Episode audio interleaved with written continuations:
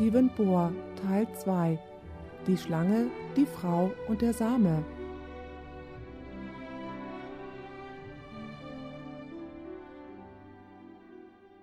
Lasst uns beten.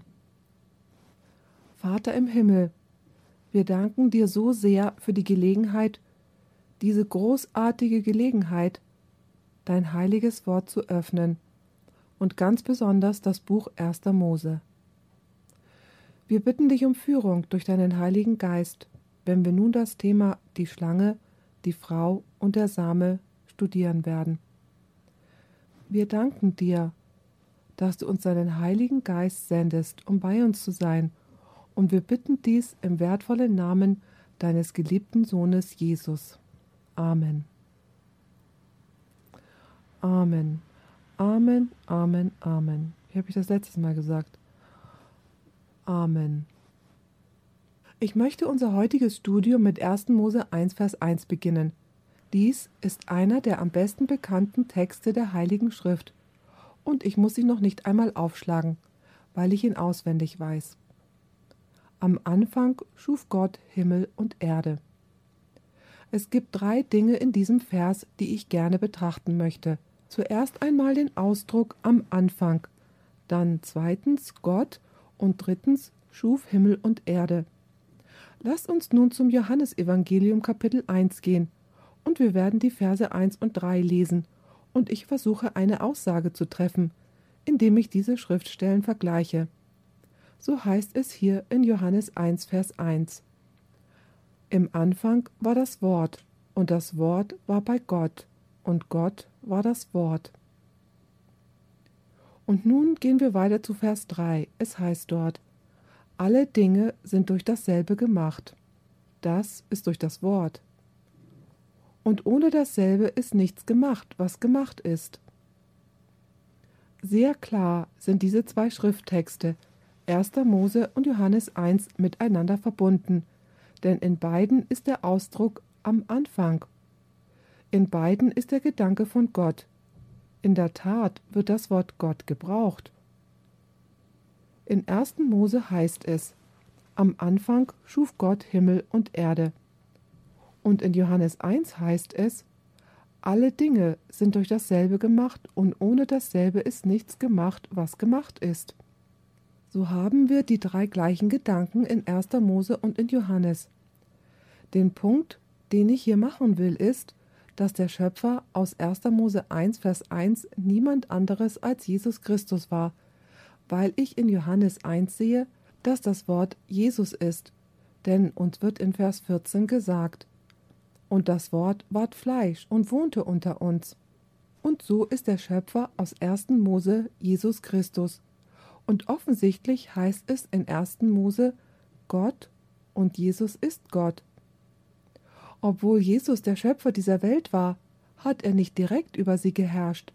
Er hat einen König auf diese Erde gesetzt, um an seiner Stelle zu herrschen. Schauen wir uns das in 1. Mose 1, Vers 28 an. Eigentlich hat Gott einen König und eine Königin eingesetzt, wenn man das so sagen kann. Es heißt in Vers 28, Und Gott segnete sie und sprach zu ihnen, seid fruchtbar und mehret euch und füllet die Erde und machet sie euch untertan und herrschet. Jeder König hat ein Gebiet, über das er herrscht. Nun, was war dieses Gebiet? Noch einmal den Vers. Und Gott segnete sie und sprach zu ihnen, Seid fruchtbar und mehret euch.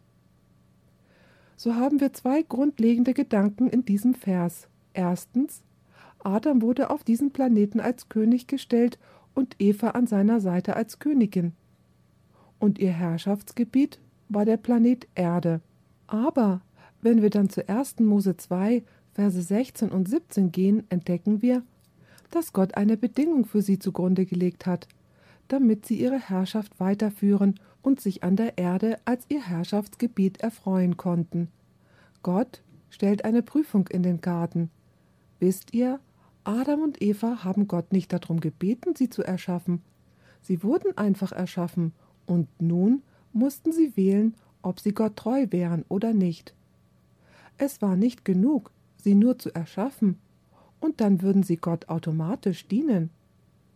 Gott wollte ihnen die Wahl lassen, und so setzte er den Baum in den Garten, um ihnen eine Wahl zu lassen, damit sie ihm dienen würden, nicht nur weil er sie erschaffen hat, sondern weil sie sich selber dazu entschließen würden, es zu tun. Nun in 1. Mose 2, Verse 16 und 17 steht folgendes: Und Gott der Herr gebot dem Menschen und sprach: Du darfst essen von allen Bäumen im Garten, aber von dem Baum der Erkenntnis des Guten und Bösen sollst du nicht essen. So hat Gott diese Bedingung in den Garten Eden gestellt. Er sagte, Adam und Eva, ich habe euch erschaffen. Wenn ihr weiter über die Erde regieren möchtet, wenn ihr euch weiter an eurem Herrschaftsgebiet erfreuen möchtet, dann müsst ihr euch davon zurückhalten, von diesem Baum zu essen. Ihr müsst eine Wahl treffen. Ich werde euch nicht dazu zwingen. Ich habe euch erschaffen, ja, um mir zu dienen, aber ich stelle euch vor die Entscheidung, und dieser Baum wird euch die Gelegenheit geben, euch zu entscheiden. Lasst uns hier kurz innehalten, bevor wir mit unserem Studium von 1. Mose 2 weitermachen. Ich möchte, dass ihr beachtet, in welchem Zustand Adam und Eva waren, als sie erschaffen worden sind. Nur eine kleine Zwischenbemerkung in unserem Studium, um zu zeigen, wie Adam und Eva ursprünglich bekleidet waren. Es heißt also in 1. Mose 2, Vers 25 und sie waren beide nackt, der Mensch und seine Frau, und schämten sich nicht. Von diesem Text erhalten wir den Eindruck, dass beide ganz und gar nackt waren, aber sich nicht schämten. Jedoch müssen wir verstehen, dass sie, was menschliche Bekleidung anbetraf, nackt waren. Sie hatten keine Kleidung, die von Menschen gemacht worden ist, aber sie waren bekleidet. Sie waren mit einem Lichtgewand bekleidet, Ihr denkt euch vielleicht, wie können wir das wissen? Nun, es gibt einige Schriftstellen in der Bibel, die darauf hinweisen. Im Übrigen wusstet ihr, dass Gottes Gewänder, von denen gesagt wird, dass sie weiß sind, eigentlich Gewänder aus Licht sind? Psalm 104, Verse 1 und 2. Es heißt hier: Lobe den Herrn meine Seele, Herr, mein Gott, du bist herrlich Du bist schön und prächtig geschmückt. Und nun beachtet Vers 2. Licht ist dein Kleid, das du anhast. Du breitest den Himmel aus wie einen Teppich. Beachtet hier, womit sich Gott bekleidet. Er bekleidet sich mit Licht. In anderen Worten, die Kleidung von Gott ist Licht. Sie ist nicht aus Seide gemacht Sie ist auch nicht aus irgendeinem anderen Material gemacht. Sie ist Licht. Und obwohl sie in Anbetracht menschlicher Kleidung nackt waren, waren sie doch mit dem herrlichen Licht Gottes bekleidet.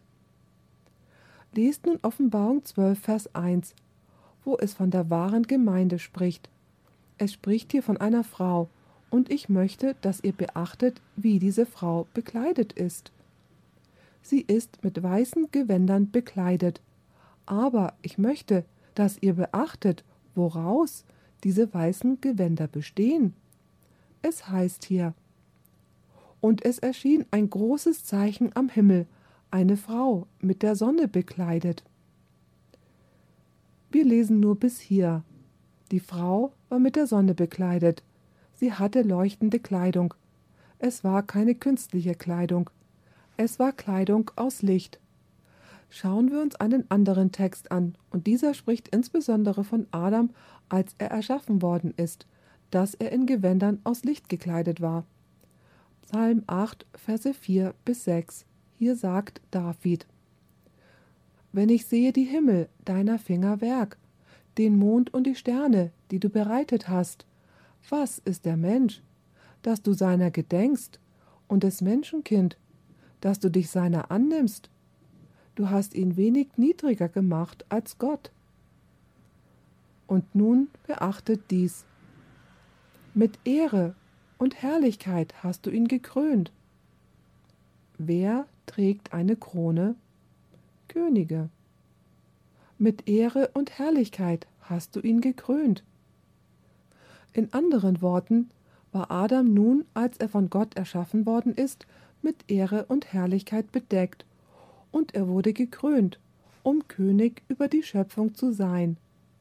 So könnt ihr euch Adam und Eva im Garten Eden in ihrer Unschuld vorstellen, nackt, aber mit Gewändern aus Licht bekleidet, die Gott für sie bereitet hatte. Aber dann haben sich Adam und Eva dazu entschlossen, ungehorsam zu sein. Sie entschlossen sich dazu, ihre Freiheit der Wahl auszuüben, um lieber von dem Baum zu essen, als Gott zu gehorchen. Und ich möchte, dass ihr seht, was das erste Ergebnis ihrer Sünde war. 1. Mose 3, Vers 7. Da wurden ihnen beiden die Augen aufgetan und sie wurden gewahr, dass sie nackt waren. Wie wussten sie, dass sie nackt waren? Was ist mit dem herrlichen Gewand aus Licht geschehen? Es war verschwunden. Es hatte sie verlassen. Deswegen heißt es in Römer 3, Vers 23, sie sind allesamt Sünder und ermangeln des Ruhmes, den sie bei Gott haben sollten. Denn, nachdem sie gesündigt hatten, war das Gewand aus Licht fort, und sie sahen plötzlich, dass sie nackt dastanden. Nun möchte ich, dass ihr beachtet, welche Lösung sie für das Problem ihrer Nacktheit gefunden hatten. Noch einmal Vers 23. Da wurden ihnen beide die Augen aufgetan, und sie wurden gewahr, dass sie nackt waren, und flochten Feigenblätter zusammen und machten sich Schürze. In anderen Worten, Sie bedeckten ihre eigene Nacktheit, indem sie sich Kleidung aus Feigenblättern machten. Aber wisst ihr, was interessant ist? Obwohl sie ihre Nacktheit mit künstlicher Kleidung bedeckt hatten, fühlten sie sich immer noch nackt, was deutlich darauf hinweist, dass die ursprünglichen Gewänder, die sie hatten, keine künstliche Kleidung war. Sie waren Gewänder aus Licht. Ich möchte, dass ihr 1. Mose 3, Vers 10 beachtet, wo uns gesagt wird, dass, obwohl sie sich mit Feigenblättern bedeckten, sie sich immer noch nackt fühlten. Offensichtlich ist ihre Nacktheit keine Nacktheit des Körpers, sondern der Seele. Sie sind vor Gott schuldig. Sie haben ihre Unschuld verloren. Denn Gewänder stellen Unschuld, Gerechtigkeit und Heiligkeit dar. Jetzt waren sie sündig. Nicht länger hatten sie Unschuld, Gerechtigkeit und Heiligkeit. Deswegen haben diese Gewänder sie verlassen. Schauen wir uns 1. Mose 3, Vers 10 an. Gott sucht nach Adam, und dieser antwortet ihm und sagt: Ich hörte dich im Garten und fürchtete mich, denn ich bin nackt, darum versteckte ich mich. Moment mal, Adam war doch gar nicht nackt. In Vers 7 heißt es, dass er sich mit Feigenblättern bedeckt hat. Und obwohl er mit künstlicher Kleidung bedeckt war, fühlte er sich dennoch wie? Er fühlte sich immer noch unbekleidet. Warum? Weil er das herrliche Gewand aus Licht nicht mehr hatte. Er wusste, dass seine Kleider künstlich waren. Er hatte sie selbst gemacht, und die Kleidung, die er und Eva gemacht hatten, konnten die Blöße ihrer Seele nicht bedecken, die Blöße ihrer Sünde. So kommt nun Gott in den Garten. Er sucht nach Adam. Verse 8 bis 13. Und sie hörten Gott den Herrn, wie er im Garten ging, als der Tag kühl geworden war, und Adam versteckte sich mit seiner Frau vor dem Angesicht Gottes des Herrn unter den Bäumen im Garten. Und Gott der Herr rief Adam und sprach zu ihm, Wo bist du? Und er sprach Ich hörte dich im Garten und fürchtete mich, denn ich bin nackt, darum versteckte ich mich. Und er sprach Wer hat dir gesagt, dass du nackt bist? Hast du nicht gegessen von dem Baum, von dem ich dir gebot, du solltest nicht davon essen? Da sprach Adam Die Frau, die du mir zugesellt hast, gab mir von dem Baum, und ich aß. Da sprach Gott der Herr zur Frau Warum hast du das getan? Die Frau sprach Die Schlange betrog mich, so dass ich aß. Nun gibt es ein paar sehr interessante Dinge in den Versen, die wir gerade gelesen haben, und ich möchte, dass wir sie beachten. Wisst ihr, Psychologen und Psychiater, ich habe nichts gegen sie, aber oftmals ist das, was sie machen, dass sie die Symptome behandeln und nicht die eigentliche Krankheit. Ich weiß nicht, ob ihr bemerkt habt, dass zum ersten Mal in der menschlichen Geschichte Schuld aufgetreten ist. Zum allerersten Mal in der menschlichen Geschichte gibt es da einen Adam und eine Eva mit einem sehr niedrigen Selbstbild. Deswegen sind sie in sich gekehrt. Sie verstecken sich vor Gott. Zum ersten Mal in der menschlichen Geschichte gibt es Schuldzuweisung. Adam sagt, diese Frau, die du mir gegeben hast, wenn es nicht um sie wäre, hätte ich nicht gegessen. Und die Frau sagte, wenn du diese Schlange nicht gemacht hättest, hätte sie mich nicht verführt und ich hätte nicht gegessen. Die Schuldzuweisung beginnt mit der Sünde. Ein niedriges Selbstbild beginnt mit der Sünde. Schuldigkeit beginnt mit der Sünde. Streit beginnt mit der Sünde.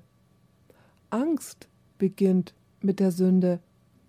Und wenn man diese psychologischen Probleme lösen will, dann kann man es nur auf die einzige Art und Weise tun, und zwar das Problem lösen, das diese Dinge an erster Stelle hervorgerufen hat. Das Problem der Sünde. Und jeder Psychiater und Psychologe, der sich nicht mit dem Kernproblem der Sünde beschäftigt, kann eigentlich niemals den Menschen Heilung bringen. Und so sind Adam und Eva nun im Garten und verstecken sich vor Gott. Gott sucht nach ihnen. Sie sind nackt. Sie haben sich mit künstlicher Kleidung bedeckt. Aber sie sind nackt. Sie verstecken sich vor Gott. Sie sind mit Angst erfüllt, weil Gott gesagt hatte, dass sie nicht vom Baum essen sollen, sonst würden sie gewiss sterben. Nun Adam und Eva haben von dem Baum der Erkenntnis gegessen, und sie haben das verloren, was Gott ihnen ursprünglich gegeben hatte. Zuerst einmal haben sie ihr Reich verloren. Sie haben ihre Stellung als Herrscher des Planeten verloren, besonders Adam, der das Haupt des Hauses war. Und ich möchte, dass ihr in Lukas 4, Verse 5 bis 7 seht, wer das Reich übernommen hat. Und wer hat die Erde übernommen? Adam und Eva haben die Erde als ihr Gebiet verloren, und sie haben auch die Position als Herrscher verloren. Lukas 4, Verse 5 bis 7. Jesus ist hier auf dem Berg der Versuchung und beachtet, was der Teufel zu ihm sagt. Und der Teufel führte ihn hoch hinauf und zeigte ihm alle Reiche der Welt in einem Augenblick. Was hat der Teufel ihm gezeigt, alle was? Alle Reiche der Welt. Und wem gehörten diese Reiche ursprünglich? Sie gehörten Adam. Vers 6 Und sprach zu ihm, Alle diese Macht will ich dir geben und ihre Herrlichkeit, denn sie ist mir übergeben, und ich gebe sie, wem ich will. Wenn du mich nun anbetest, so soll sie ganz dein sein. Beachtet, dass der Teufel sagt, denn sie ist mir übergeben. Nun ist die Frage, wer hat dem Teufel diese Reiche gegeben? Das waren Adam und Eva, vorrangig Adam, weil Adam der Vater und der Vertreter der menschlichen Rasse war. Und so, als Adam und Eva gesündigt haben, hat Adam sein Gebiet der Welt hergegeben und der Teufel hat es übernommen. Das ist der Grund dafür, warum Jesus den Teufel den Fürst dieser Welt nennt, wie es zum Beispiel in Johannes 12, Vers 31 heißt. In anderen Übersetzungen wird er der Herrscher dieser Welt genannt. Es gibt eine interessante Geschichte im Buch Hiob, wo Gott einen himmlischen Rat einberuft und die Vertreter der verschiedenen Bereiche des Universums kommen dann vor Gott. Unter den Söhnen Gottes, die aus den verschiedenen Teilen des Universums kommen Um vor Gott zu stehen, heißt es, dass auch Satan zu dieser Versammlung gekommen ist. So heißt es in Hiob 1, Vers 7. Der Herr aber sprach zu dem Satan, Wo kommst du her? Natürlich wusste Gott, woher er gekommen ist. Der Satan antwortete dem Herrn und sprach, Ich habe die Erde hin und her durchzogen. Was er damit sagt, ist, ich bin auf Streifzug durch mein Gebiet gewesen, ich habe mein Gebiet beherrscht. In anderen Worten, ich bin zu der Versammlung gekommen, um den Planeten Erde zu vertreten. Eigentlich hätte Adam kommen sollen, um den Planeten Erde zu vertreten, aber zu diesem Zeitpunkt hatte ihm der Teufel ja schon sein Reich gestohlen. Und so könnt ihr euch Adam und Eva im Garten vorstellen, wie sie gezittert haben. Gott hat gesagt, an dem Tag, an dem wir von dem Baum essen, werden wir sterben. Was ist Tod? Es gab bisher keinen Tod, aber sie wussten, dass es etwas Schreckliches sein musste. Gott hatte ihnen gesagt, dass es etwas Grauenhaftes wäre. Und nun waren sie nahe dran, die Hoffnung aufzugeben, als Gott in den Garten kommt. Er sprach zuerst mit dem Mann, er zieht ihn zur Rechenschaft, und dann spricht er mit der Frau, und dann sagt er Ich habe da eine Angelegenheit, die ich mit der Schlange klären muss. Und so geht er und spricht mit der Schlange, und ich möchte, dass ihr seht, was er zu der Schlange sagte. Wir nennen das die erste Verheißung des Evangeliums der Bibel. Und wisst ihr, viele Prediger sagen, dass dies eine Verheißung gewesen ist, die Gott Adam und Eva gegeben hat. Das ist wahr, aber nur indirekt. Denn in Wirklichkeit wurden diese Worte nicht direkt zu Adam und Eva gesprochen, sondern zu der Schlange. Aber laut dieser Geschichte haben Adam und Eva zugehört, was Gott zu der Schlange gesagt hat. Und als sie nun zuhörten, was Gott zu der Schlange sagte, wurde es ihnen zur Verheißung, als sie die Herausforderung von Gott hörten. 1. Mose 3, Vers 15 Hier spricht Gott zu der Schlange. Und es gibt hier vier Dinge in diesem Text, die ich unterstreichen möchte. Und ich will Feindschaft setzen zwischen dir und der Frau, zwischen deinem Samen und ihrem Samen. Feindschaft, das erste Schlüsselwort. Vergesst dieses Wort nicht. Dann kommt das Wort dir, also zwischen dir. Das ist die Schlange. Dann kommt das dritte Wort Frau und das vierte Wort ist Samen oder Nachkommen. Und ich will Feindschaft setzen zwischen dir und der Frau, zwischen deinem Samen und ihrem Samen. Vier Begriffe Feindschaft, Schlange, Frau, Samen. Und ich möchte, dass ihr beachtet, dass diese Auseinandersetzung zwischen der Schlange und der Frau und zwischen dem Samen, also den Nachkommen der Schlange, und den Nachkommen der Frau stattfindet. Aber die tatsächliche Auseinandersetzung ist nicht vorrangig zwischen der Schlange und der Frau und den Samen der Schlange und den Samen der Frau. Die wirkliche Auseinandersetzung ist im letzten Teil dieses Verses beschrieben. Es heißt hier, der, das ist der Nachkomme der Frau, der soll dir den Kopf zertreten, und du wirst ihn in die Ferse stechen. Nun, was sagt Gott damit? Gott sagt, als Ergebnis der Sünde wird es die Feindschaft geben, und ich werde diese Feindschaft zwischen die Schlange und die Frau setzen und zwischen den Samen der Schlange und den Samen der Frau. Beachtet die zwei Richtungen, in die die Auseinandersetzung geht. Schlange Frau, Samen Samen. Aber er sagt, dass dies nicht der eigentliche Kampf ist, denn er sagt, dass der Nachkomme der Frau gegen die Schlange kämpfen wird, und er wird dann den Kopf der Schlange zertreten, und die Schlange wird ihn in die Ferse stechen. Wisst ihr, welches Bild hier entstanden ist? Das Bild ist, dass Gott etwas zu Satan sagt, Und wir werden das gleich noch sehen, dass es Satan ist. Die Bibel macht es ganz deutlich, dass die Schlange tatsächlich Satan war. Wie es scheint, benutzte er die Schlange als ein Medium, um durch sie zu sprechen. Manche Leute denken, dass er sich in eine Schlange verwandelt hat. Das ist unwesentlich. Wer aber wirklich hinter der Schlange steckte, war Satan. Und das Bild, das wir hier haben, ist, dass Gott zum Teufel sagt Hör mal zu, du hast das Reich übernommen, du hast Adam und Eva und all ihren Nachkommen diese Welt weggenommen, aber ich erkläre dir den Krieg. Ich werde einen Samen auf den Planeten Erde senden.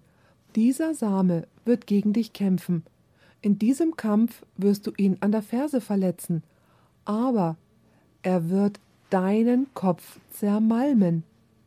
Der Gedanke, wenn ihr das Bild erfassen könnt, ist jemand, der seinen Fuß hochhebt, um dann den Fuß auf den Kopf der Schlange herunterkommen zu lassen. Nun, was könnte passieren, wenn man den Fuß hebt um den Kopf einer Schlange zu zertreten? Was könnte kurz vorher noch passieren? Sie könnte einem in die Ferse beißen. Aber trotzdem wird der Fuß, obwohl er gebissen worden ist, auf den Kopf herabkommen und ihn zermalmen. Das ist das Bild, was wir hier haben. Gott sagt, ich werde einen Samen in die Welt senden, er wird von einer Frau geboren werden. Er wird die Stelle von Adam einnehmen. Er wird der zweite Adam sein. Er wird gegen dich kämpfen, indem er auf dem gleichen Kampffeld stehen wird, wie der erste Adam es getan hat. Während des Krieges wirst du ihn verwunden. Du wirst ihn in die Ferse beißen. Aber das wird ein sehr teurer Biss werden. Denn nachdem du ihn gebissen hast, wird sein Fuß auf deinen Kopf herabkommen und wird ihn zermalmen, und dann wird er all das, was Adam und Eva und ihre Nachkommen verloren haben, ihnen zurückgeben. Nun, wenn das keine gute Nachricht ist, dann weiß ich nicht, was gute Nachrichten sind. Ich kann mir den Hoffnungsschimmer in den Augen von Adam und Eva vorstellen und wie sie sagen, es gibt Hoffnung. Gott wird jemanden zu unserer Rettung senden. Er wird einen Menschen schicken, der von einer Frau geboren wird, der mit diesem Feind kämpfen wird, und er wird uns das zurückholen, was wir verloren haben. Nun ist die Frage, wer ist diese Schlange? Es ist kein Tier. Sie stellt etwas jenseits des buchstäblichen Tieres dar. Beachtet Offenbarung 12, Vers 9.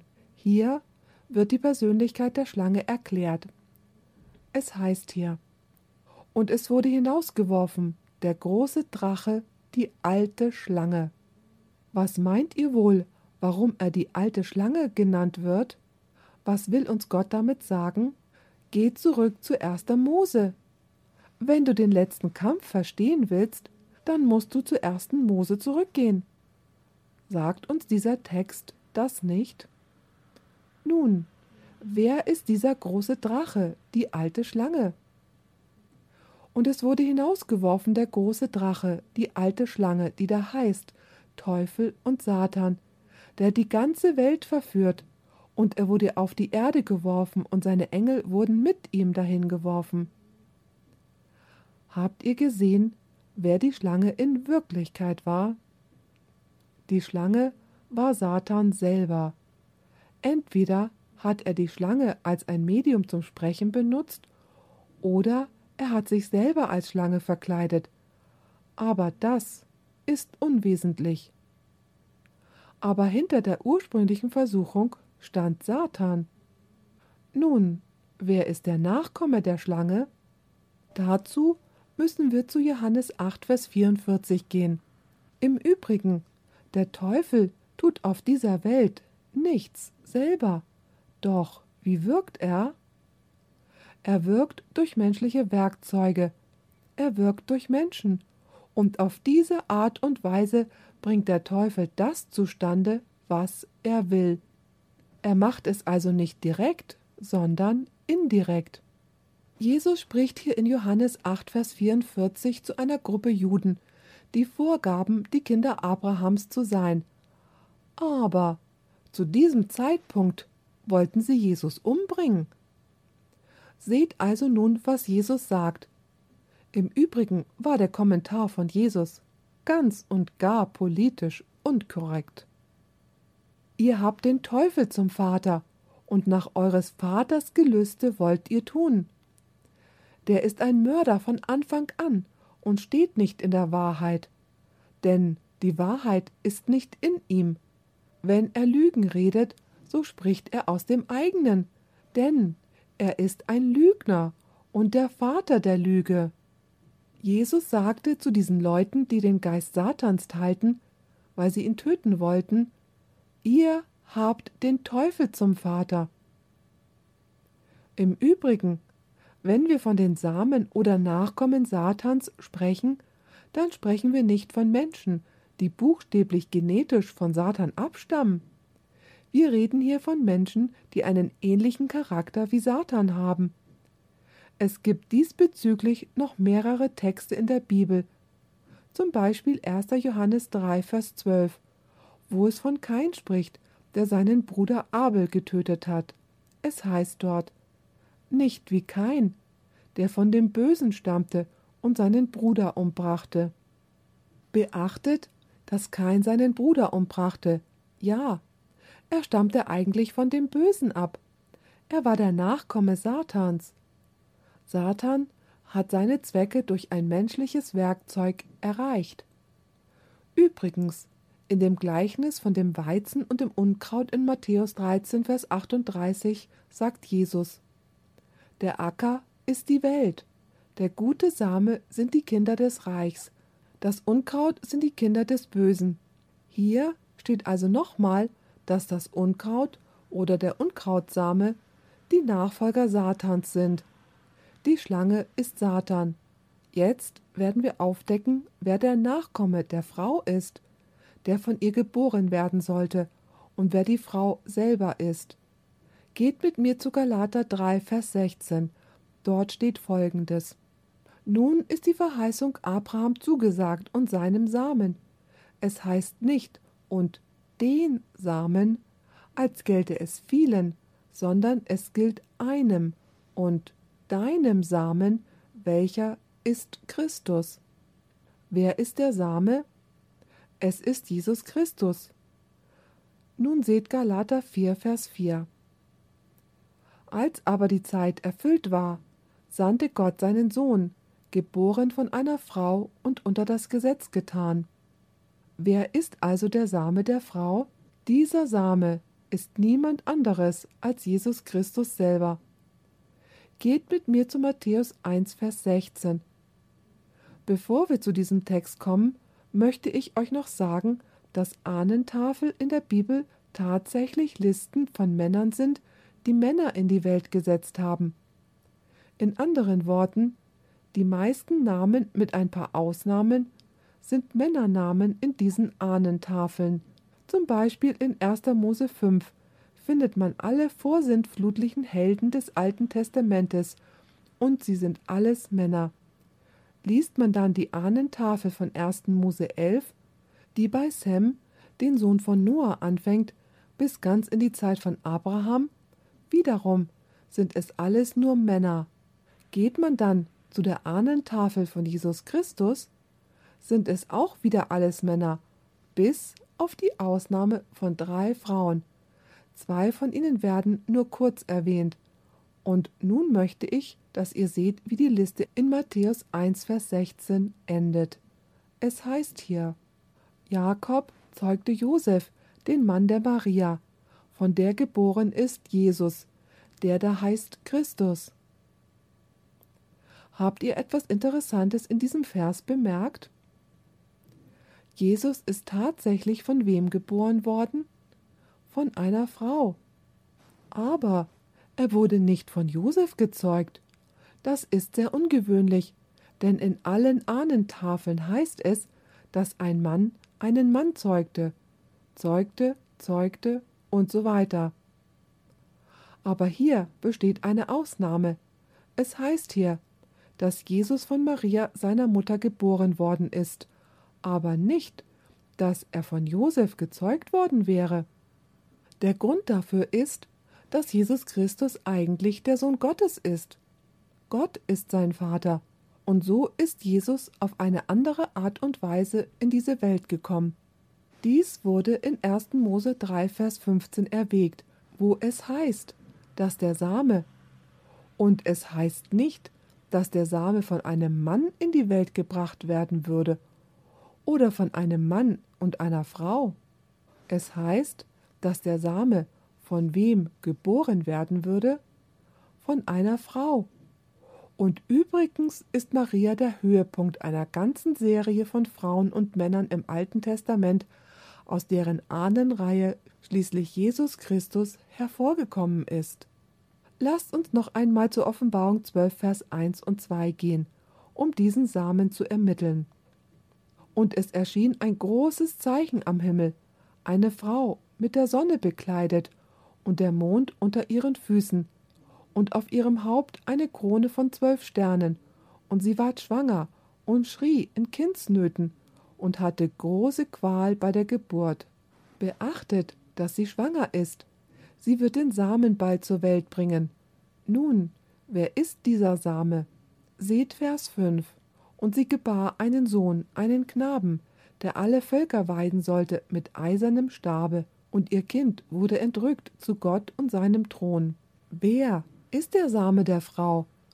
Der Same der Frau ist Jesus. Galater 3, Vers 16 sagt es so, und Galater 4, Vers 4 sagt es auch so, und Offenbarung 12, Verse 1, 2 und 5 sagen uns, dass Jesus der verheißene Same war, der in die Welt kommen sollte, um das zu retten, was Adam und Eva und all ihre Nachkommen verloren haben. Nicht nur Adam und Eva allein, weil die Schrift uns sagt, dass es keinen gibt, der gerecht ist. Nein, nicht einen einzigen. Die Bibel sagt uns in Römer 3, Vers 23, Sie sind allesamt Sünder und ermangeln des Ruhmes, den sie bei Gott haben sollten.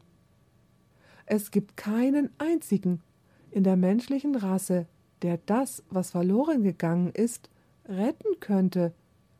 Denn jeder auf dem Planeten Erde ist an einem oder dem anderen Punkt zum Sklaven Satans geworden, weil er von dem Bösen überwunden worden ist. So brauchte die menschliche Rasse unbedingt jemanden, der kommen und den Kampf aufnehmen könnte. Einer, der nie gesündigt hat, einer, der schließlich den Sieg davontragen würde, damit Adam und Eva und all ihre Nachkommen ihr Reich und diese Erde als ihr Erbe wieder einnehmen könnten. Nun ist die Schlüsselfrage, wie konnte der Samen den Sieg über Satan davontragen, um die Herrschaft und um die Erde wiederherzustellen? Offensichtlich musste die Blöße des Menschen wieder bedeckt werden. Aber wie konnte diese Blöße, die als Ergebnis der Sünde von Adam und Eva aufkam, bedeckt werden? Wie konnte das geschehen? Lasst uns 1. Mose 3, Vers 21 ansehen. Ich möchte, dass ihr seht, dass Gott nicht nur sagt, dass er einen Samen senden wird, um das zu retten, was verloren gegangen ist, aber er würde auch erklären, wie er das tun würde. Ihr erinnert euch, nachdem Adam und Eva gesündigt hatten, hatten sie sich bedeckt. Womit bedeckten sie sich? mit Feigenblättern. Waren sie, nachdem sie mit Feigenblättern bedeckt waren, immer noch nackt? Konnten sie so vor dem Richterstuhl Gottes erscheinen? Nein, das konnten sie nicht. Brauchten sie etwas, das sie kleiden würde, das wahrhaft ihre Blöße bedecken würde, um vor Gott zu erscheinen, um das zu erhalten, was verloren gegangen ist? Ja. Nun, wie konnte nun der Same es fertigbringen, sie zu bedecken? Lesen wir das nun in 1. Mose 3, Vers 21. Es heißt hier: Und Gott der Herr machte Adam und seiner Frau Röcke von Fellen und zog sie ihnen an. Wer hat die Gewänder gemacht? Gott hat sie gemacht. Wer hat sie gekleidet? Gott hat das gemacht. Womit hat er sie bekleidet? Mit Gewändern aus Fell. Was muss man machen, um das Fell eines Tieres zu bekommen? Man muss das Tier töten. Wisst ihr, am gleichen Tag, als Adam und Eva sündigten, gab es ein Tieropfer, höchstwahrscheinlich zwei Opfer, eines für Adam und eines für Eva. In einer Welt, wo es keine Sünde gegeben hat, musste Adam nun seine Hand erheben. Könnt ihr euch das kleine Lamm vorstellen, das zu Adam gelaufen kam, als er es rief? Dann nimmt Adam das kleine Lamm in seine Arme, nimmt ein Messer und schneidet die Kehle des Lammes durch. Und plötzlich spritzt das Blut aus dem Hals, und das kleine Lamm liegt leblos in seinen Armen. Und dann muss er ein zweites Lamm nehmen und es genauso machen. Was versucht Gott Adam und Eva beizubringen, als er das Fell dieser Lämmer genommen hat, um ihre Blöße damit zu bedecken? Er zeigte ihnen damit, was der Same tun müsste, wenn er kommen würde. Der Same müsste sein Blut vergießen, damit die Blöße, in die Adam und Eva und all ihre Nachkommen gefallen sind, bedeckt werden könnte. Lasst uns jetzt zu 1. Mose 2, Vers 17 gehen und uns da etwas sehr Interessantes anschauen. Ich werde diesen Punkt unterstreichen. Übrigens, manchmal lese ich Texte verkehrt. Mir ist gesagt worden, dass ich eine Brille brauche. Aber ich denke, ich kann diesen Text noch gut lesen. Es heißt also in 1. Mose 2, Vers 17: Aber von dem Baum der Erkenntnis des Guten und Bösen sollst du nicht essen, denn an dem Tage, da du von ihm isst, wirst du tausend Jahre später sterben. 930 Jahre später wirst du sterben. Nein, Gott hat gesagt, denn an dem Tage, da du von ihm isst, musst du des Todes sterben. Im Übrigen, im Hebräischen heißt es, du wirst durch den Tod sterben. Nun, ich kenne keine andere Art, wie man sterben kann. Aber Gott sagt somit, du wirst mausetot sein, du wirst hundertprozentig sterben, darauf kannst du wetten. Aber dann stellt sich die Frage, warum Adam erst gestorben ist, als er 930 Jahre alt war. Warum sind alle Helden in 1. Mose 5 gestorben, als sie in ihren 700ern, 800ern oder 900ern waren? Hatte Gott gelogen, als er sagte, an dem Tage, da du von ihm isst, musst du des Todes sterben. Gott hatte nicht gelogen. An diesem Tag wurde das Todesurteil ausgeführt, aber es wurde an den beiden Lämmern ausgeführt. Wisst ihr, was an dem Tag geschehen ist? Das Opfer dieser beiden Lämmer war ein irdischer Hinweis darauf, dass Jesus Christus sich selber vor seinem Vater im Himmel dargeboten und gesagt hat Vater, meine Geschöpfe haben gesündigt. Vater, sie verdienen es zu sterben. Du hast gesagt, sie würden an dem Tag sterben, an dem sie von dem Baum essen würden. Aber Vater, ich biete dir mein Leben für das ihrige an. Ich biete mein Leben für jeden ihrer Nachkommen an. Und der Vater sagt, da du der Schöpfer aller bist, die in diese Welt kommen werden, nehme ich dein Versprechen an, dass du dich für sie opfern wirst, damit sie nicht sterben müssen. Nun, ist das keine gute Nachricht? Jetzt möchte ich, dass ihr ein paar interessante Texte aus der Bibel anschaut, die darauf hinweisen. Das Urteil wurde im Übrigen an diesem Tag vollstreckt. Ich möchte klar verstanden werden. Das Todesurteil wurde an diesem Tag vollstreckt, nicht wahr? Es wurde an den Lämmern vollstreckt. Wie hat Johannes der Täufer Jesus vorgestellt? Er hat in Johannes 1, Vers 29 gesagt, siehe, das ist Gottes Lamm, das der Welt Sünde trägt. Seht, was wir in 1. Petrus 1, Verse 18 bis 20 finden. Hier ist ein sehr interessanter Abschnitt, der darauf hinweist, dass Jesus vor Grundlegung der Welt geopfert wurde. Nun fragt ihr euch vielleicht, wie kann Jesus vor Grundlegung der Welt geopfert worden sein? Er ist ungefähr vor 2000 Jahren gestorben. Ja, er ist persönlich vor 2000 Jahren gestorben, aber der Erlösungsplan wurde schon in der Ewigkeit gelegt und er wurde umgesetzt, als Adam und Eva anfingen zu sündigen. Schauen wir uns 1. Petrus 1, Verse 18 bis 20 an. Denn ihr wisst, dass ihr nicht mit vergänglichem Silber oder Gold erlöst seid, von eurem nichtigen Wandel nach der Väter Weise, sondern mit dem teuren Blut Christi als eines unschuldigen und unbefleckten Lammes. Seht, als Jesus starb, war er vollkommen, er hat nie gesündigt. Deswegen wurde sein Opfer angenommen. Dann heißt es weiter in Vers 20. Er ist zwar zuvor ausersehen, ehe der Weltgrund gelegt wurde. Wann ist dieser Plan gemacht worden? Vor Grundlegung der Welt. Und dann heißt es weiter. Aber offenbart am Ende der Zeiten, um euretwillen, sagt Petrus. Beachtet auch Offenbarung 13, Vers 8. Hier ist die Rede von denen, die das Tier anbeten. Wir werden bei diesem Thema allerdings jetzt nicht verweilen, weil wir noch einen ganzen Vortrag darüber haben werden.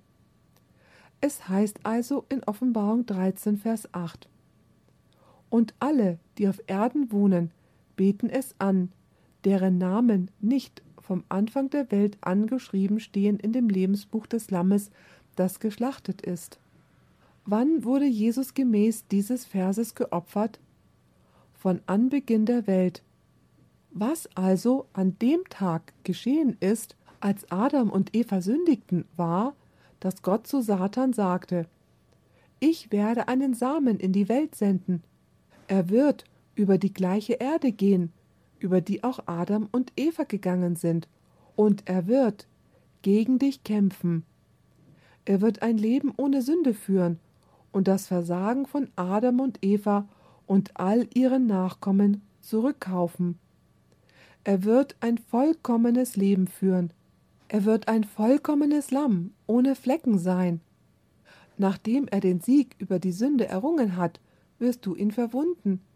Du wirst ihn verletzen, und er wird sterben. Aber rate mal, er wird auferstehen, und durch seinen Tod und Auferstehung wird er mit dir, der du ihn so verletzt hast, dann was machen? Er wird deinen Kopf zertreten und wird das zurückkaufen, was Adam und Eva einst verloren haben. Er wird den Preis bezahlen und das Reich und die Erde für sie und all ihre Nachkommen zurückerhalten. Und all das ging vor sich, als Adam und Eva gesündigt haben. Nun, was meint ihr? Wie hat sich der Teufel wohl gefühlt, als er diese Worte gehört hat? Ich kann mir vorstellen, dass Satans Knie geschlottert haben. Er hatte Angst, und er hat sich in den Kopf gesetzt, wie wir noch in diesem Seminar studieren werden, dass er es dem Samen nicht erlauben würde, auf diese Welt zu kommen. Er sagte sich, ich werde den Samen davon abhalten zu kommen. Ich werde alles, was in meiner Kraft steht, tun, damit dieser Same nicht kommen kann. Wenn der Same nicht kommt, dann wird er meinen Kopf nicht zertreten. So hat der Teufel also von diesem Zeitpunkt an beschlossen, dass er den Samen davon abhalten würde zu kommen. Und wir werden noch studieren, dass es da zwei Methoden gab, die der Teufel benutzt hat. Die erste Methode finden wir in 1. Mose 4, Vers 25, was wir gleich mal lesen werden. Ihr erinnert euch an die Geschichte von Kain und Abel. Das ist die erste Veranschaulichung in der menschlichen Geschichte. Lasst uns diese Geschichte einmal anschauen. Gibt es in dieser Geschichte Feindschaft? Gibt es Krieg? Oh ja. Gibt es da eine Frau? Wer ist das? Eva. Gibt es da eine Schlange? Nicht direkt in 1. Mose, aber wenn ihr zu 1. Johannes 3, Vers 2 geht, dann heißt es dort, nicht wie Kain, der von dem Bösen stammte und seinen Bruder umbrachte. So stand also der Böse hinter Kain. Damit ist die Schlange vorhanden. Gibt es zwei Samen in der Geschichte von Kain und Abel?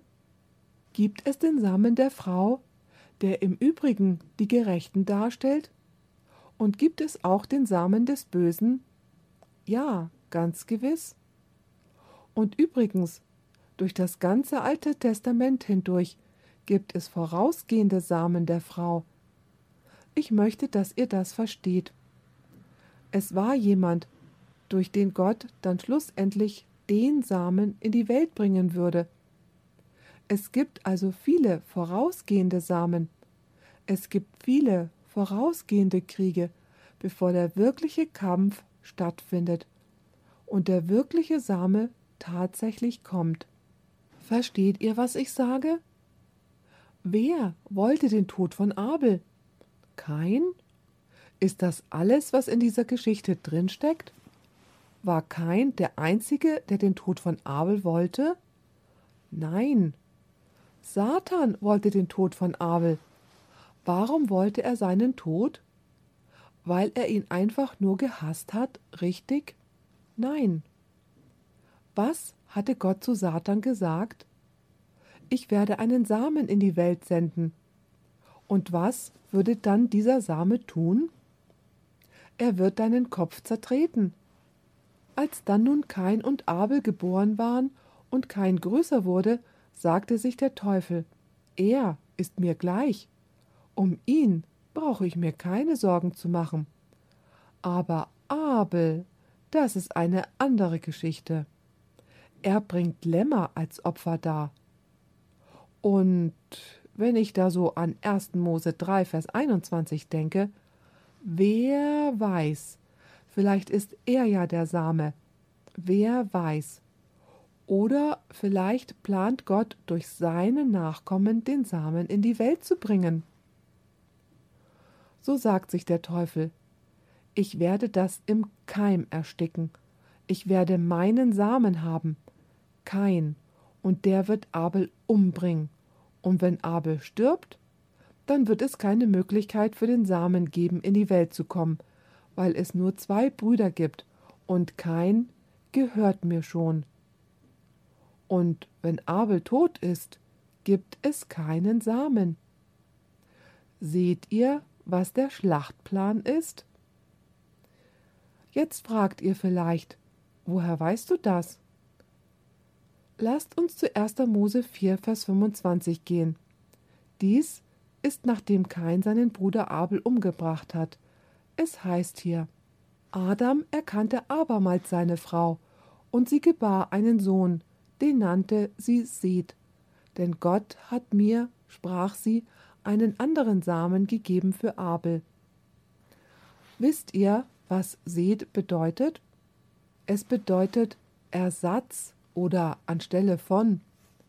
Ist das nicht ein komischer Name, den man seinem Sohn geben kann? Oh, das ist mein Ersatz, er ist anstelle von. Warum sollte sie ihn anstelle von nennen? Nun, sie erklärt es selber. Noch einmal Vers 25. Denn Gott hat mir, sprach sie, einen anderen Samen gegeben für Abel, den Kain erschlagen hat. Und wisst ihr, was interessant ist? Gleich im nächsten Kapitel gibt es eine Ahnentafel. Und womit beginnt diese Ahnentafel? Sie beginnt mit Adam, geht weiter mit Seth und geht ganz bis Noah. Was hat Gott getan? Was hat er vorbereitet? Er hat eine heilige Reihe vorbereitet. Er hat eine Ahnenreihe vorbereitet, aus der schlussendlich der Messias hervorkommen sollte. Und dann in 1. Mose 11, Verse 10 bis 32 ist die Liste der Nachkommen von Sem, den Sohn von Noah, ganz bis Abraham. Und dann in Matthäus 1 ist die Liste der Nachkommen von Abraham an bis ganz zur Geburt Jesu. Und nachdem Jesus geboren worden ist, gibt es keine Ahnentafeln mehr. Warum hat Gott Ahnentafeln im Alten Testament bewahrt? Der einzige Grund dafür war, zu zeigen, dass Gott immer eine heilige Reihe hatte, von der dann schlussendlich der Messias in die Welt kommen würde. Ganz genau, wie er es verheißen hatte. Aber der Teufel wollte nicht, dass dies geschehen würde. Doch Gott hat nicht zugelassen, dass sein Plan durchkreuzt werden würde. Als die Zeit erfüllt worden war, kam der Messias in die Welt, wurde von einer Frau geboren, kämpfte gegen Satan, lebte für 33 Jahre ein vollkommenes, sündloses Leben und am Ende seines Lebens hat er als vollkommenes Lamm, das ohne Flecken und Runzel war, sein Blut anstelle von dir und mir vergossen, das eigentlich wir hätten vergießen sollen, damit wir die Herrschaft und die Erde zurückbekommen würden. Denn die Bibel sagt in Matthäus 5, Vers 5, Selig sind die Sanftmütigen, denn sie werden das Erdreich besitzen. Was für eine wunderbare Prophezeiung in 1. Mose 3. Wisst ihr, als der Mensch gesündigt hat, hatte Gott eine Lösung für das Problem. Bevor wir zum Ende unseres Vortrags kommen, möchte ich noch eine kurze Einleitung in das machen, was wir später noch studieren werden. Diese Prophezeiung von 1. Mose 3, Vers 15 wird eigentlich in all ihrer Herrlichkeit in Offenbarung 12 beschrieben. Wir werden Offenbarung 12 später in dieser Vortragsreihe studieren. Aber wir finden in Offenbarung 12, dass die erste Szene von einer Frau ist. Wir haben gerade erst einen Teil davon gelesen. Eine Frau, die ein Kind im Leib trägt, einen Samen. Als sie nun kurz davor war, den Samen zu gebären, steht der Drache, den wir als die Schlange gekennzeichnet haben, neben der Frau, um ihr Kind zu verschlingen, sobald es geboren werden würde. Aber er hatte es nicht geschafft, das Kind zu verschlingen. Steht das irgendwie in Beziehung zu 1. Mose 3, Vers 15? Gibt es hier eine Frau? Ja. Gibt es hier Feindschaft? Ja. Gibt es eine Schlange? Gibt es zwei Samen? Ja weil Herodes anstelle des Teufels handelt, um alle männlichen Kinder zu töten. Und dann finden wir später noch in Offenbarung 12, dass wenn das Kind den Händen der Schlange entwischt, die Schlange oder der Drache hinter der Frau her ist. Vergesst nicht, die Auseinandersetzung ist also zwischen der Schlange und der Frau. Er ist hinter der Frau her. Und noch später in Offenbarung 12 wendet er sich gegen die übrigen des Samens der Frau, die die Gebote Gottes halten und das Zeugnis Jesu Christi haben. Wir haben noch faszinierende Dinge in dieser Vortragsreihe zu studieren und ich hoffe, dass ihr euch vornehmt, regelmäßig dabei zu sein. Diese Aufnahme wurde von Audioverse präsentiert eine Internetseite, die sich der Verbreitung des Wortes Gottes unter anderem durch kostenlose Predigtaufnahmen widmet. Für mehr Informationen über Audioverse und für weitere Predigten empfehlen wir unsere Internetseite www.audioverse.org.